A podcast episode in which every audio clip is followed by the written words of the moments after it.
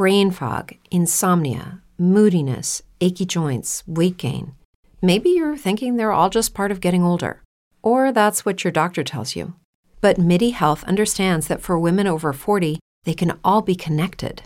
Hormonal changes that happen during perimenopause and menopause are at the root of dozens of symptoms women experience, not just hot flashes.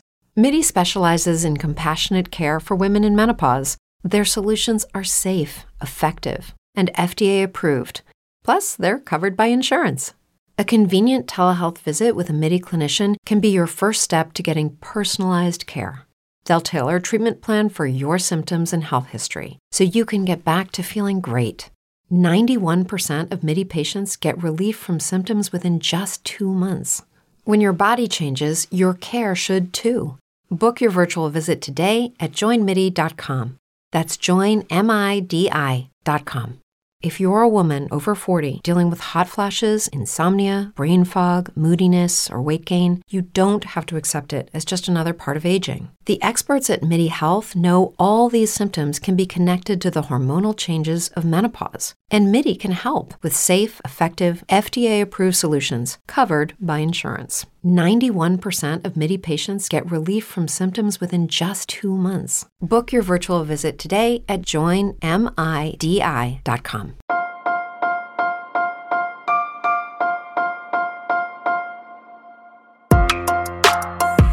Buenos días, Madre Esfera.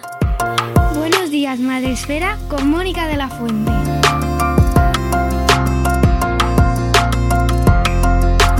Días, Madre Esfera. Hola amigos, bienvenidos un día más a nuestro podcast, al podcast de la comunidad de creadores de contenido sobre crianza en castellano, donde os recuerdo, por cierto, que estamos ahora mismo en la primera fase de los premios Madresfera eh, del año 2020, así que tenéis todavía hasta el 15 de octubre para nominar a vuestros blogs y podcasts favoritos. Hecho el recordatorio, que tenéis el link en nuestro blog, nada más entrar en nuestra web. Vamos con nuestro podcast de hoy. Tratamos hoy de nuevo un tema que nos, que nos encanta. El último podcast que habéis podido escuchar habla sobre cómics eh, infantiles y juveniles y hoy seguimos hablando de libros infantiles y juveniles. En este caso hablamos de un lanzamiento muy reciente, de una novedad que acaba de llegar al mercado y que eh, yo como eh, ya me lo he leído y lo he devorado, pues tengo que decir que me ha encantado. Así que estoy muy contenta de charlar hoy con su autora, con Paula Gonzalo. Buenos días, Paula, ¿cómo estás? Buenos días, pues fenomenal, encantada de estar aquí contigo. Ella es la autora de Tex Patton y la isla de plástico. Conoceremos ahora a este personaje que ha llegado a nuestras vidas con más detalle, pero lo primero que hay que hacer es que nos cuentes, Paula, quién eres y cómo llegas a ser la madre de la criatura, en este caso. Bueno, pues yo soy periodista, eh, he escrito pues durante toda mi vida, empecé a escribir muy chiquitita con 12 años en, el mundo de la poesía. Y bueno, pues a lo largo de mi carrera he escrito otras cosas en el ámbito periodístico, eh, sobre todo dedicado al tema de la participación de los usuarios, al contenido generado por el usuario, que es otro tema que también puede ser interesante, al periodismo ciudadano, a... Eh, todo lo que tiene que ver con, la defensa de los derechos humanos y con la tecnología para la defensa de los derechos humanos. Y, bueno, eh, la verdad es que a todas en el momento en el que tenemos hijos la vida nos cambia un poco. Y aunque las incursiones que había hecho en el mundo de la literatura, con poemas, algún relato, eh, algún cuento, pues eh, eh, eh, me cambió totalmente la perspectiva a la hora de tener a mi hijo, por un lado, a mi primer hijo, en el que me, dio así como una bofetada en, la cara el tema de la coherencia, ¿no? Vosotros en Madresfera y toda vuestra comunidad eh, creo que habláis mucho de la coherencia también, ¿no? De ser coherentes como padres. Entonces, muchas veces yo me preguntaba, ¿cómo le voy a decir a mi hijo que luche por sus sueños, que haga realidad todo aquello que desee, que puede ser lo que quiera, si yo he dejado a un lado ese sueño tan poderoso mío desde que era una niña, que era dedicarme a la literatura y convertirme en, en escritora, poder mm, crear otros mundos y otras vidas. Entonces, esa bofetada entre la maternidad vinculada a la coherencia y vinculada a, que aquello que dices, que piensas y que haces esté en la misma línea, ¿no? Pues fue un gran aliciente. Y al margen de eso, antes de tener a mi hijo, hice un viaje por la India, que era un viaje que era muy importante para mí, por la India y Nepal, y allí fue el primer lugar en donde yo vi a las vacas comer plástico. Yo soy gallega, he nacido en Vigo y aunque me tuve que ir pronto de Galicia, llevo ese sentimiento muy dentro de mí, ¿no? Y, parece como que las vacas están dentro del paisaje de, de Galicia y de mi propia identidad, ¿no? Es, es, es un animal muy importante para mí. Y me impactó aquella imagen de, de, una manera muy poderosa, ¿no? Y empecé a ver que el tema del plástico era algo que podía llegar a, a condicionar nuestra existencia, la existencia de las criaturas que nos rodean y que, y que no era un problema menor, ¿no? Y eso se me quedó ahí grabado y después, pues mira, surgió Texpaton y la isla de plástico. Eh, el proceso de escritura, ¿qué tal ha sido? Porque siendo madre, ya sabemos que, pues eso, tenemos criaturas y hay que cuidarlas. no se cuidan solas. cierto, cierto.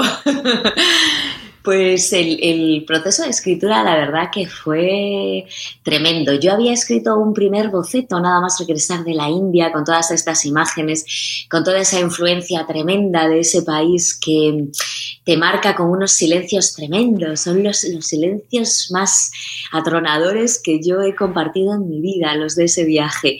Entonces había primero escrito una historia como eh, eh, muy mística, cargada de todas esas imágenes, de, toda esa atmósfera, pero luego lo bajé un poco a tierra, ¿no? A raíz de mi crianza, de la crianza con mis hijos, ¿no? Y, la verdad que el proceso fue apasionante porque yo no soy oceanógrafa, aunque soy una gran amante del océano, como buena gallega también, y sobre todo emigrante, ¿no? Eh, pues, pues eh, empecé a investigar y el proceso fue apasionante porque esto de que la realidad supera siempre la ficción es una verdad tan tópica y tan típica, ¿no? Eh, que, que, se, me, se me, me, iba dando en la cara una y otra vez, una y otra vez. Empezaba a investigar pues esto, eh, lo primero que descubrí que tres cuartas partes del planeta, el 70% del planeta es agua y solo conocemos el 5%. Empecé a descubrir la función climática que ejercía el océano, o sea que el gran pulmón del, planeta es el, océano también, o sea, más de el 50% del oxígeno se genera a través de los océanos, genera el clima, condiciona las precipitaciones, las corrientes, es el gran sumidero del CO2 del planeta. Entonces, mm, se me quedó también muy grabada una frase de Jacques Cousteau que yo repito mucho, pero porque ha sido muy importante ¿no? en todo mi proceso creativo a la hora de, dar a luz este libro, ¿no? que él dice que, que solo podemos amar eh, aquello que solo podemos proteger aquello que amamos y solo podemos amar aquello que conocemos. ¿no? Por eso mi objetivo al crear este libro fue eh, mostrar el océano a los niños, ¿no? O sea, convertirme un poco en Jacques Cousteau, ponerme el gorrito rojo de lana y en el Nautilus sumergirnos bajo el agua, porque eh, en cuanto la gente, en cuanto los niños y también muchas veces los padres, ¿no? Como prescriptores de las lecturas de nuestros hijos, cuando nos sumergimos en algo apasionante empezamos a fascinarnos, a amarnos, a amarlo. Para mí fue muy curioso cómo en la medida en la que daba a mis primeros lectores preadolescentes las galeradas del libro a leer, empezaban diciéndome, pero lo de la isla de plástico es coña, ¿no? no... tío, que es verdad. Métete en Google, métete en Google. Y no hay nada como la curiosidad, no hay nada como una pregunta para despertar el interés y para despertar la, pasión ¿no? en, eh, aquello que nos rodea y sobre todo en los niños. ¿no? Y, bueno, pues eh, un poquito fue todo así. Ya no te digo, cuando empecé a investigar el tema de las profundidades abisales y de, pues esto, el calamar vampiro que aparece en el libro, la medusa inmortal, la medusa cabeza de león, o sea, cosas que dices, ni de coña, esto, esto no, esto es esto es una, te, estás pasando, no se lo va a creer nadie, Paula, esto no se lo va a creer nadie. Y luego ahí está la realidad para darnos una bofetada maravillosa en la cara. Mm.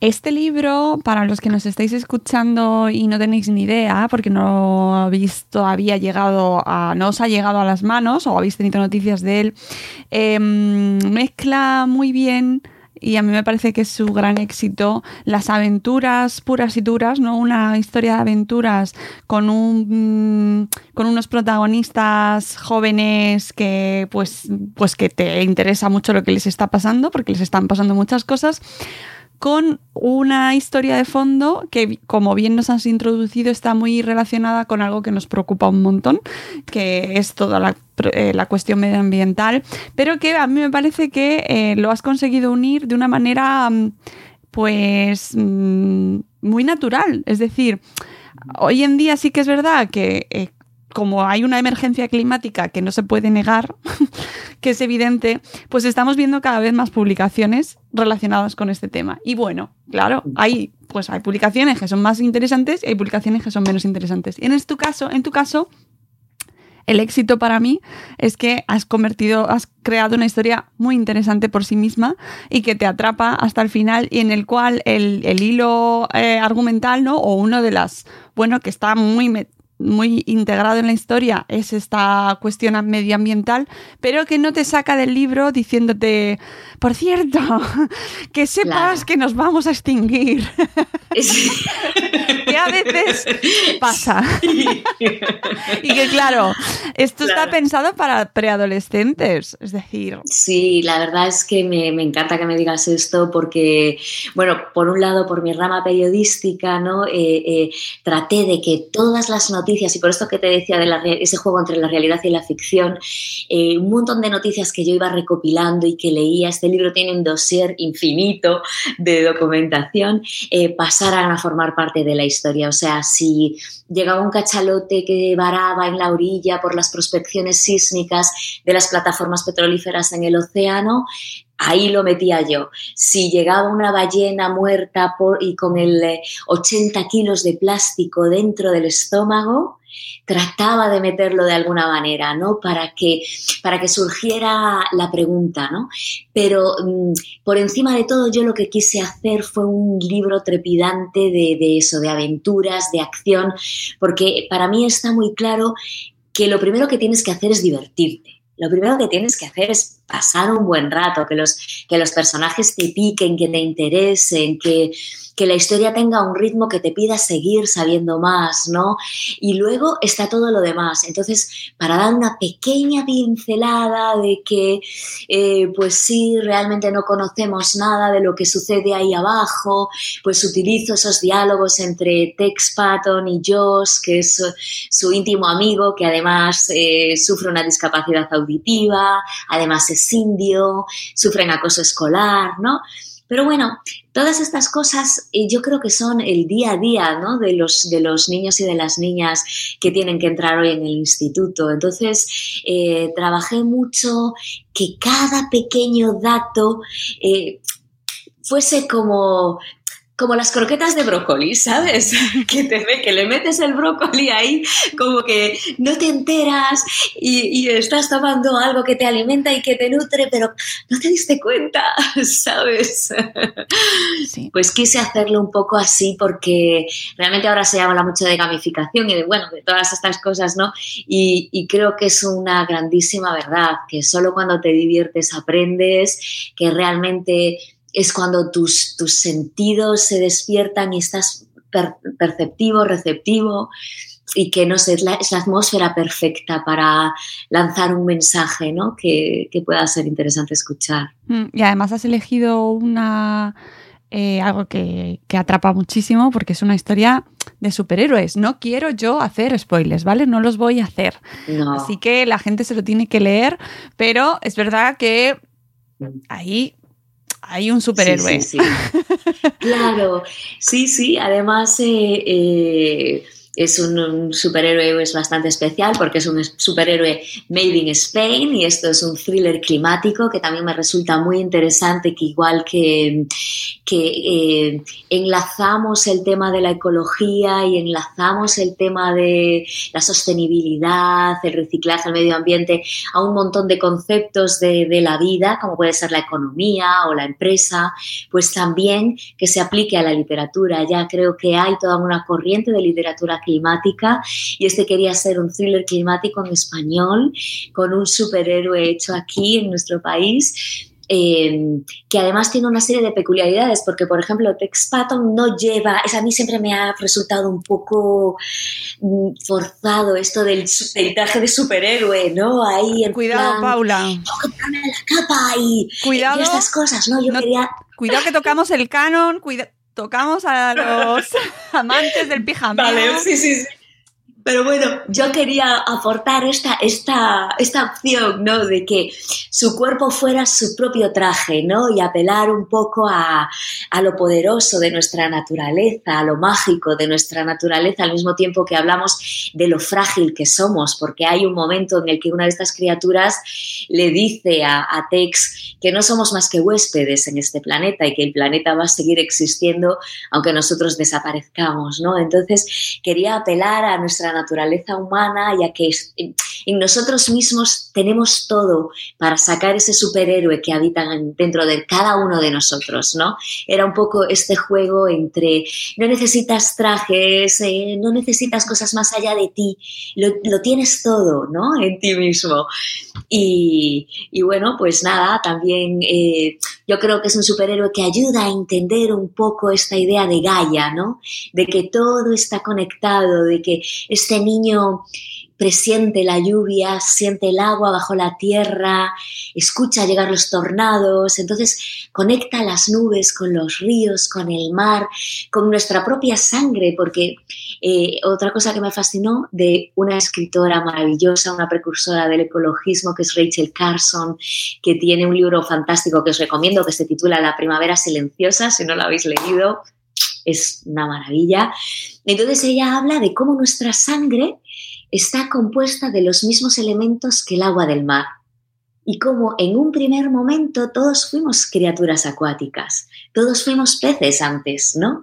Y realmente ese es el origen de todo, ¿no? Eh, y, me parecía como un nexo muy bonito para tenerlo ahí presente, ¿no? Aunque luego esto, Tex Patton está, pero vamos. Está fantástico también a nivel visual, que yo quiero, bueno, voy a hacer aquí ahora, lo voy a mostrar así un poco. Apela un poco a David Bowie porque tiene un ojo de cada color. Es verdad. Uno, azul y uno marrón. Es verdad. Y, y, bueno, pues yo creo que he tenido la suerte de, tener a un ilustrador maravilloso que es Dani Catalina, que es también un gran amante del océano, que bueno, eh, ha, hecho un trabajo fantástico con las 25 ilustraciones que hay en el interior, en blanco y negro, que es difícil trabajar en, blanco y negro, están llenas de poesía y, yo creo que eso también le da pues, pues como, no sé, un, añadido muy especial al, al libro, ¿no? Eh, cuéntanos cómo has trabajado para dirigir este tu libro a este nicho o a esta, horquilla de población, ¿no? Porque es un libro para preadolescentes, más o menos, podríamos decirlo, niños un poquito más mayores. ¿Cómo lo has trabajado? ¿Qué has tenido en cuenta a la hora de trabajar el personaje, el vocabulario, la ambientación? Sí, sí, sí, eso ha sido complicado. Debo reconocer que me, que me convertí un poco en una de, de, todo adolescente que pasaba cerca de mí. Los atravesaba con rayos láser como para ver cómo se movían, cómo hablaban, qué giros. Eh, me metí un poco en chats de, Pero claro, no, no, yo creo que, igual que yo no me voy a, no me puedo abrir un canal de TikTok porque no me veo allí, ¿no? O sea, creo que también hay que reconocer nuestras limitaciones. Pues eh, creo que tenía que ser natural. Yo eh, conservando un poco ese respeto a lo que es la, forma de hablar de los preadolescentes, eh, aún no en un mundo tan tecnológico como el que tenemos hoy, aunque ellos eso, tienen móvil y, la acción transcurre en un presente casi inmediato, pues eh, tenían que tener una fluidez natural. Y, bueno, pues muchas veces tuve que, corregir mucho los diálogos, que eh, narrarlos a, otros eh, preadolescentes. Yo creo que eso, aunque el libro se dirige a lectores a partir de 9, 10, a mí me encanta y creo que este libro lo van a saborear mucho mejor mm, chavales y chavalas de a partir de 11, 12, 13. Creo que ese target de edad eh, lo va a exprimir mucho más, ¿no? Y, bueno, la verdad es que sí, que fue un reto no caer en lugares comunes, no caer en tópicos. Pero bueno, mm, esperemos eh, haberlo conseguido. Eso con, mucha autocorrección, también con mi, con mi editor, con Jordi Berché, que, ha sido bueno, pues una persona maravillosa que desde Planeta ha estado a mi lado todo el rato y que, bueno, pues me, ha apoyado y me ha ayudado mucho porque además te diré que este libro empezó a fraguarse tras la, o sea, justo en el estallido de la pandemia. Entonces yo he pasado una auténtica crisis nerviosa, porque, o sea, tú imagínate, yo regreso de Venecia, de, un viaje que íbamos a, pasar con toda mi familia, vamos a disfrutar los carnavales de Venecia. Y yo ya llevaba siguiendo por ciberactivistas el tema del COVID y tenía muchísima información que en España todavía no teníamos estamos en Venecia con nuestros trajes de steampunk, con toda nuestra parafernalia, y empieza a llegar eh, eh, el, COVID pues muy, muy, muy cerquita de Venecia. Yo con dos niños pequeños, mi hija tenía tres años y pico, digo, nos vamos de aquí ya. Regreso, bueno, histérica, todos bien, mm, ya mucho susto un poco en el aeropuerto, voy a, me voy a una famosa cadena de supermercados a llenar el coche de, de papel higiénico, de reservas, de provisiones como si no hubiera un mañana. Ya. Y me llama mi marido diciéndome que qué pasa, yo soy un poco despistada con el móvil, tengo que reconocerlo, tenía no sé cuántos WhatsApp, no sé cuántos mensajes, fue tremendo y me dice, ya me llama y me dice, pero tú has visto el mensaje, y yo, ay, no, no, no, no he visto nada pensando que me iba a echar la típica bronca esta, ¿no? Y, me dice, que nos han llamado de Planeta, que sí, que sí, que lo publican. Bueno, yo en el parking de esta famosa cadena de supermercados quería bailar, quería darle comida a todo el mundo. Fue muy bonito, muy bonito, pero tuvo que pasar más de un año. O sea, yo me pasé todo el confinamiento diciendo, ¿lo publicarán? ¿No lo publicarán? ¿Qué va a pasar? O sea, eh, eh, fue casi un año y medio hasta que por fin ha visto la luz. O sea, que que bueno, eh, ahora estoy tan contenta, pero lo bueno, pasé bastante mal. Y menos mal que, te pilló en ese momento, porque a los, a los autores a los que les pilló eh, a punto de publicar, es que salía el libro, o que salió justo el libro antes de la pandemia y se quedó ahí en el limbo de los libros, de las publicaciones, los pobres, que, eh, que no sabes hasta qué punto ¿Ha sido mejor que te pillara entonces? ¿Te ha dado tiempo a escribir todo? Estoy convencida de que fue mejor, porque ahora por lo menos, bueno, pues hay ya presentaciones, hay ya eh, actividades, es, eh, es, otro ritmo, no, no, no, sí, sí. Y además este año, ese año me sirvió mm, para trabajarlo con mucha más calma, hubo que quitarle 120 páginas, imagínate, o sea, fue uh. como... Uf, Qué complicado. Eh, Sí, sí, sí.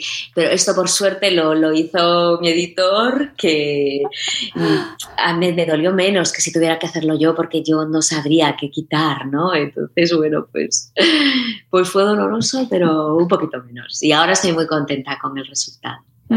Además, eh, creo que esta pandemia ha venido a reafirmar la necesidad de hablar sobre estos temas. De la, eh, lo estamos viendo ahora mismo con la erupción del volcán en La Palma, ¿no? que la naturaleza habla constantemente. El planeta mm, está dando señales de alarma por todas partes. Eh, no hacemos más que verlo y quien no lo quiera ver es porque no quiere mirar directamente. Sí. Totalmente, eh, ahí tenemos que hablar de cambio climático, tenemos que tomárnoslo en serio. Eh, esta era una forma de hacerlo de una manera lúdica, pero también como una excusa para conseguir llevar este discurso mucho más allá. ¿no? A mí también me gustaría decir que hemos estado trabajando durísimo en la elaboración de una unidad didáctica a raíz del libro eh, hecha con todo el amor y con muchísimo cariño, una unidad didáctica para llevar a las escuelas, para llevar a cualquier centro interesado, educativo, escolar, de padres, mm, que se va a poner a disposición también, eso yo creo de manera gratuita oh, en esta semana, ¿sabes? Eh, nos gustaría poder llevar eh, una conversación abierta las aulas que poder mantener con los docentes y con los niños. Es también un trabajo que trata también de respetar mucho el trabajo docente porque sabemos que están hasta aquí, hasta aquí de trabajo.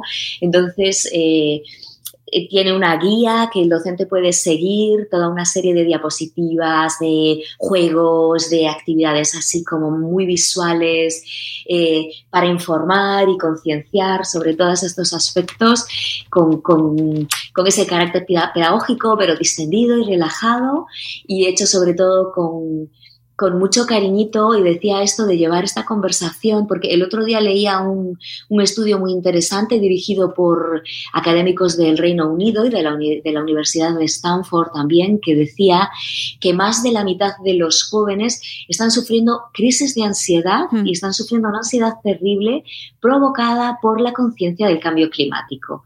Y ya sabemos a estas alturas que el silencio no es un buen aliado de la, de la ansiedad tenemos que hablar y, este libro trataba de ser eh, un camino hacia la esperanza, ¿no? Hay un momento en el que uno de los personajes habla de, la ley del mar, de seguir la ley del mar, la ley del océano, ¿no?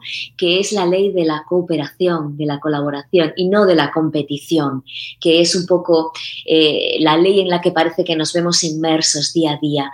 Tenemos que estar constantemente compitiéndonos, midiéndonos unos con otros, cuando si colaborábamos si colaboráramos simplemente, ¿no? Como hacen los delfines, mm. como hacen tantos mamíferos marinos, que tanto y tanto nos pueden enseñar, pues eh, nos iría muchísimo mejor y abriría un camino para la esperanza, ¿no? Yo me acuerdo del Prestige, que fue algo que se me quedó también grabado para siempre y que aparece aquí porque eh, el barco de Bryce, que es otro nombre gallego, que es el abuelo de Texpaton, igual que Aroa de Castro, que es mi pequeño guiño a Rosalía de Castro y a mi Galicia natal, pues eh, eh, hablan de cuando estuvieron limpiando las playas de Malpica, recogiendo fuel, hablo de esa ola de solidaridad, que hay uno de los capítulos que, se titula Marea Solidaria, en donde habla de cómo juntos, de cómo unidos podemos conseguir grandes cosas. Y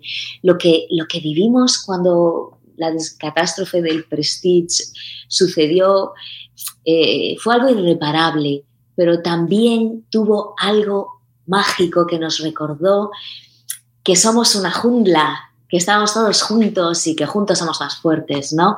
Y aunque suene utópico y aunque suene un poco cursi a lo mejor, yo creo que tenemos que, recuperar la utopía porque estos jóvenes de ahora eh, la han olvidado un poco, ¿sabes? Eh, ya no se plantean eh, estas, estas cosas. Muchas veces tienen una sobredosis de realidad tan grande que, que hay que recordarles que, soñar es maravilloso y que soñar cambia las cosas que nos rodean. Mm.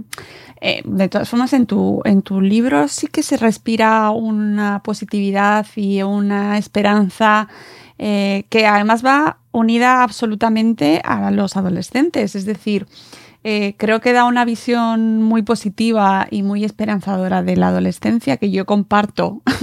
yo comparto, soy madre de adolescentes y la comparto desde aquí. Eh, hago llamamiento a, no demonizar esta etapa vital porque bastante tenemos ya con lo que tenemos. Pero me parece que se apuesta por una adolescencia muy comprometida, muy movilizada, eh, empática. Eh, es verdad que se habla de acoso y de bullying, pero siempre hay un trasfondo, siempre hay un contexto, hay un porqué, animas a entender qué, es, qué le pasa a la otra persona.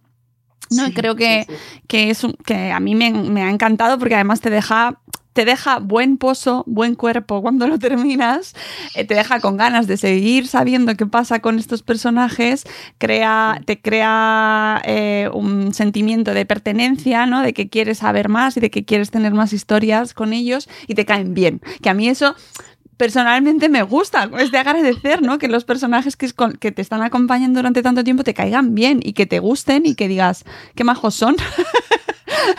¿no? Que tengan, aunque estén en la, en, la supuesta peor etapa de, sus vidas, como nos dicen, ¿no? Pero que son gente muy maja.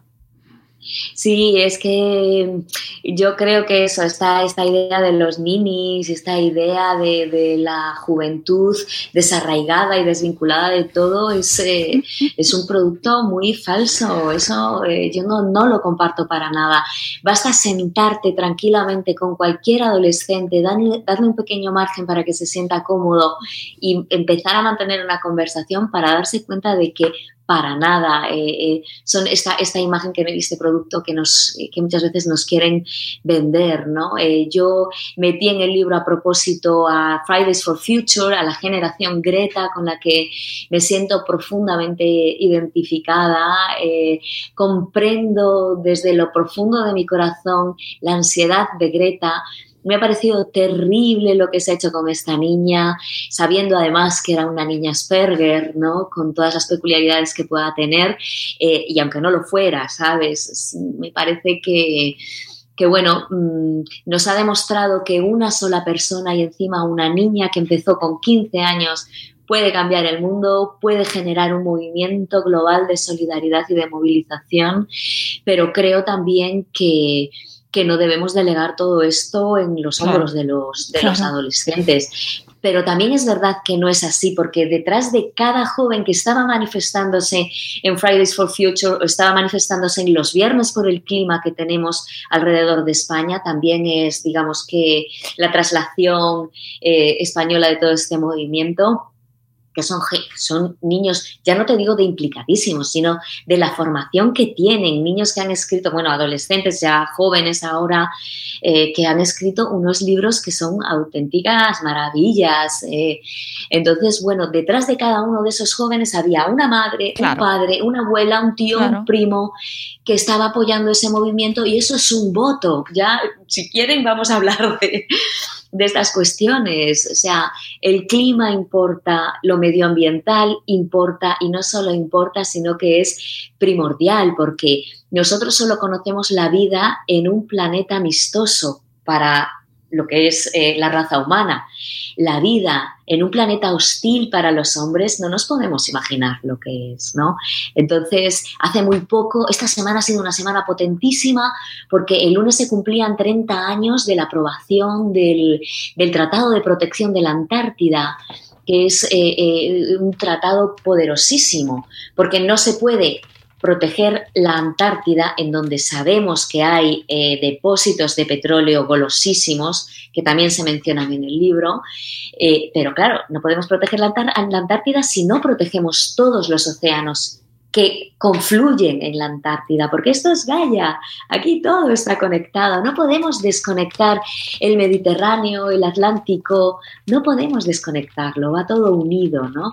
Y también eh, hace muy poco publicó también eh, The Guardian una entrevista con Greta que también os invito a, a, leer. Su discurso se ha hecho un poco así más viral cuando habla de que no solo ya no hay planeta B, sino hay planeta, no hay planeta bla, bla, bla, mm. bla. ¿no? esto que nos dicen y nos dicen. Entonces, eh, ah, me parece tan valiente eh, esta niña y, todos los que sigan este movimiento. Así que de juventud poco comprometida, nada de nada. Sí, estoy muy de acuerdo contigo. Y, y, claro, la juventud no está sola, esa es la cuestión, que no teníamos, que no tendríamos por qué plantearlo como generaciones aisladas, sino como una sociedad implicada y preocupada por lo que está pasando, ¿no? Y que estos niños pues tienen una familia detrás y, y, que, explica muchas cosas, tanto para lo bueno, para lo malo, y una conciencia medioambiental que desde casa tenemos que, que alimentar y desde los coles, que antes hablabas de esta unidad didáctica, desde los coles, desde los AMPAs, desde el entorno educativo, desde la comunidad educativa. Desde las asociaciones vecinales, claro. que es algo tan maravilloso que estamos perdiendo. Las asociaciones de vecinos es, es algo eh, eh, vital. Ahí me acuerdo de una película, pero no me sale el título, que hablaba de, de lo poderoso de las asociaciones vecinales, vecinales para modificar los barrios y los barrios modifican ciudades y las ciudades modifican conciencias. Y estas son las cosas que tenemos que luchar por no perder, porque son aquellos movimientos que nos mm, hacen permanecer unidos, ¿no? Y que nos hacen recordar que cuando nos juntamos mm, nos temen muchas veces y nos escuchan y que necesitamos ese, hacer ese ruido a ver, tan necesario para, para ser escuchados, pero claro, detrás de cada joven, detrás de cada niño, adolescente, preadolescente o niña, eh, eh, hay, todo un clan que lo soporta y que lo apoya.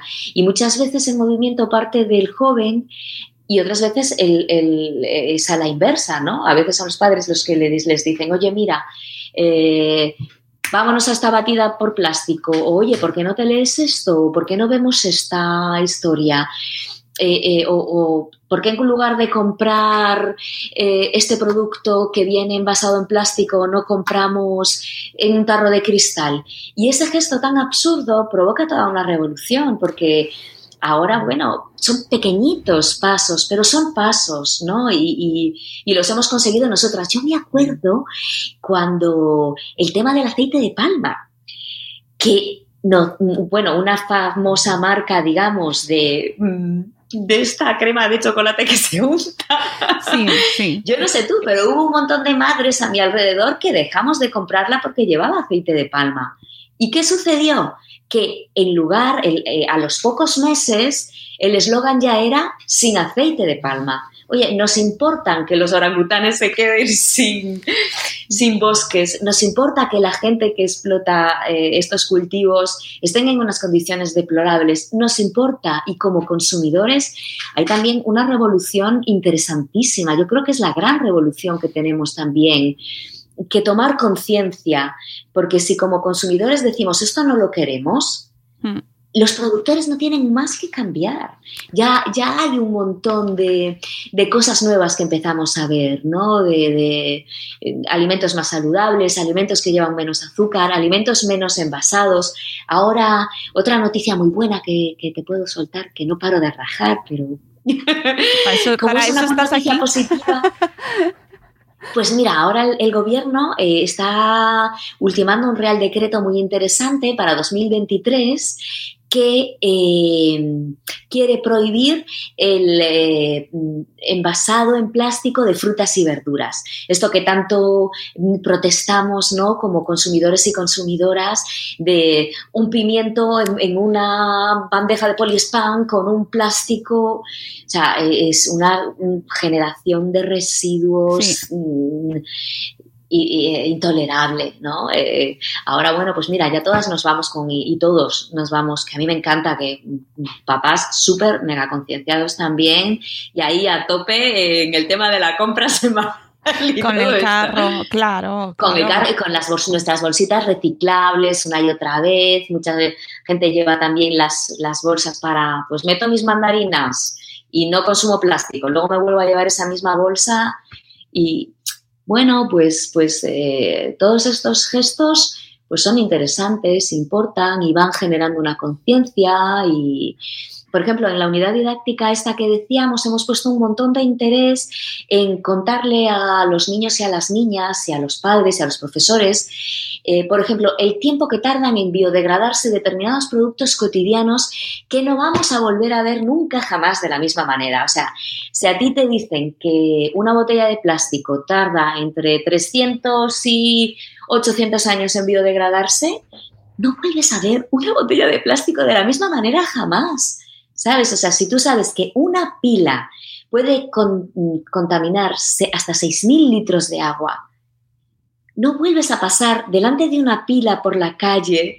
Eh, eh, mm, es lo, está lo machacada que esté, mete los dedos y la sacas de la acera del parque de la arena y te la llevas, porque a veces estos datos eh, son los que no manejamos, ¿no? Que, mm, desde un chicle que tiras al suelo y dejas mm, pegado y que a lo mejor pues tarda unos cinco años en biodegradarse, eh, son cosas que a veces son una cuestión de información, de decir, wow, pues no me había parado a pensar que tardaba tanto tiempo.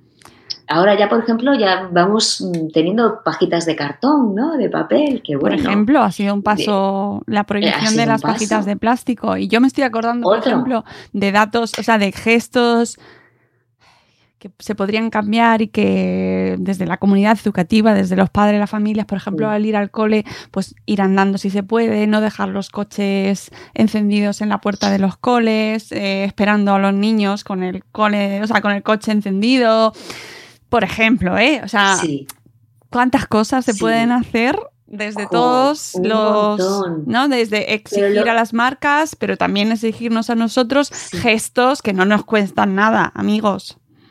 Sí, Sí, la verdad es que sí, que, hay muchos tips, pero lo importante es abrir una conversación, abrir una conversación positiva, seria y esperanzadora, abrir una, conversación con un sentido constructivo de las cosas, porque tú a lo mejor es que no te habías simplemente parado a pensar, yo mm, soy un poco mamachapas y, y a veces hablas con gente.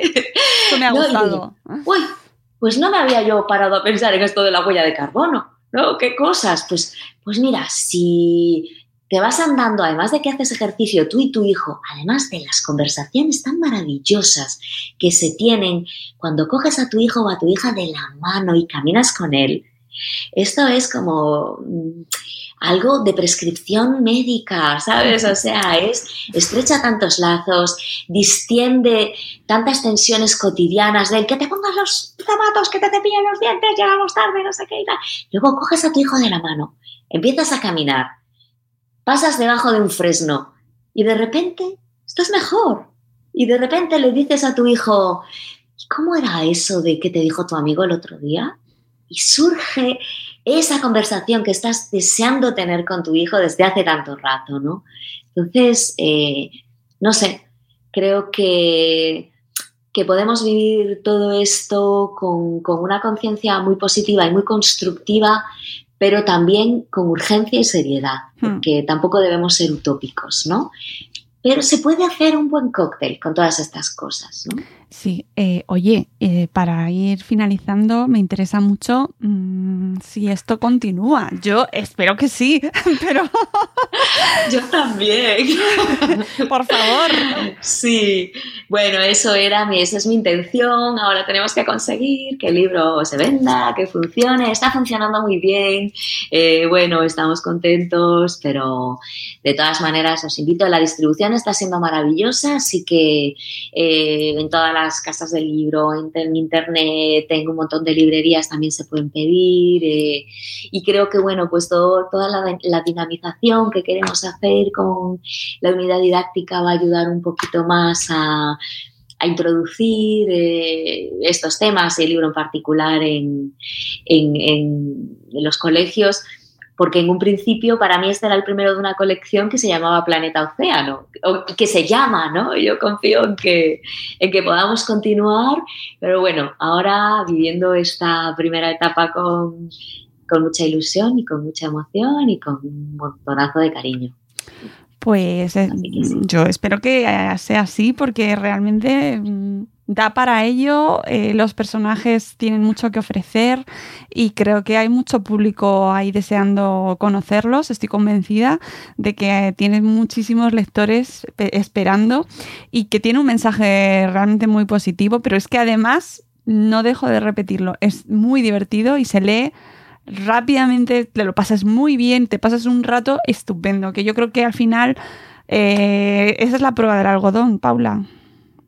Sí, sí, sí. Sí, si no, si no te lo pasas bien, mm, una historia. Yo me lo he pasado tan bien escribiéndolo que digo, mm, cuando uno se lo pasa bien haciendo las cosas y las hace, eso sí que yo no sé hacer las cosas desde otro lugar, lo haces desde el corazón y lo haces con pasión y con conciencia, o sea, esto no es un, no, es postureo, no es porque convenga o no convenga, esto es porque me sale del alma, ¿sabes? Yo no puedo concebir que mis hijos no puedan bañarse en, el océano y que no puedan conocer lo que es un delfín, que no puedan, ¿sabes? Eh, eh, conocer esta maravillosa diversidad que tenemos en nuestro planeta, pero tenemos que ponernos las pilas porque nos queda esta década para cambiar las cosas.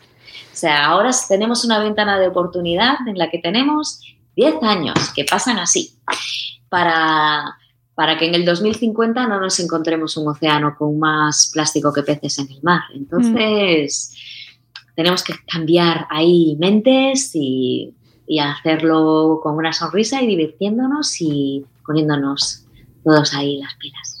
Pues Paula, muchísimas gracias por pasarte por nuestro espacio. Ha sido un placer charlar contigo y sobre todo leerte. Ha sido una experiencia deliciosa, así que se lo recomiendo a toda nuestra audiencia que tenéis a Tex Patton ya en todas las librerías, lo podéis encontrar en todas partes y que esperamos que haya más, que queremos, tenemos ganas de saber cómo va la historia de Tex y sus amigos que nos han caído fenomenal y que se necesita, ¿vale? Se necesitan estas historias que enganchan, estos libros que te motivan y que sobre todo divierten, que es lo que al final los lectores jóvenes piden también, ¿no? Quieren, quieren lecturas... Mm, pues eso, que terminan y con los ojos brillantes. Así que queremos más, Paula. Planeta, Muchísimas más. gracias. Muchísimas gracias, Mónica. De verdad que me lo he pasado genial, eh, me lo he pasado súper bien. Decirte que si alguien que nos está escuchando está interesada, pues Pau Paula en Instagram o Paula-G en Twitter. Ahí me podéis hacer las consultas que queráis. Eh, o, lo que os apetezca comentar. O saludarla, dejar así, con la mano, claro, lo hacéis así. pues amigos, nos vamos, volveremos con un nuevo episodio de Buenos Días Madrecera muy prontito. Gracias Paula, adiós amigos a todos, hasta luego Mariano, adiós.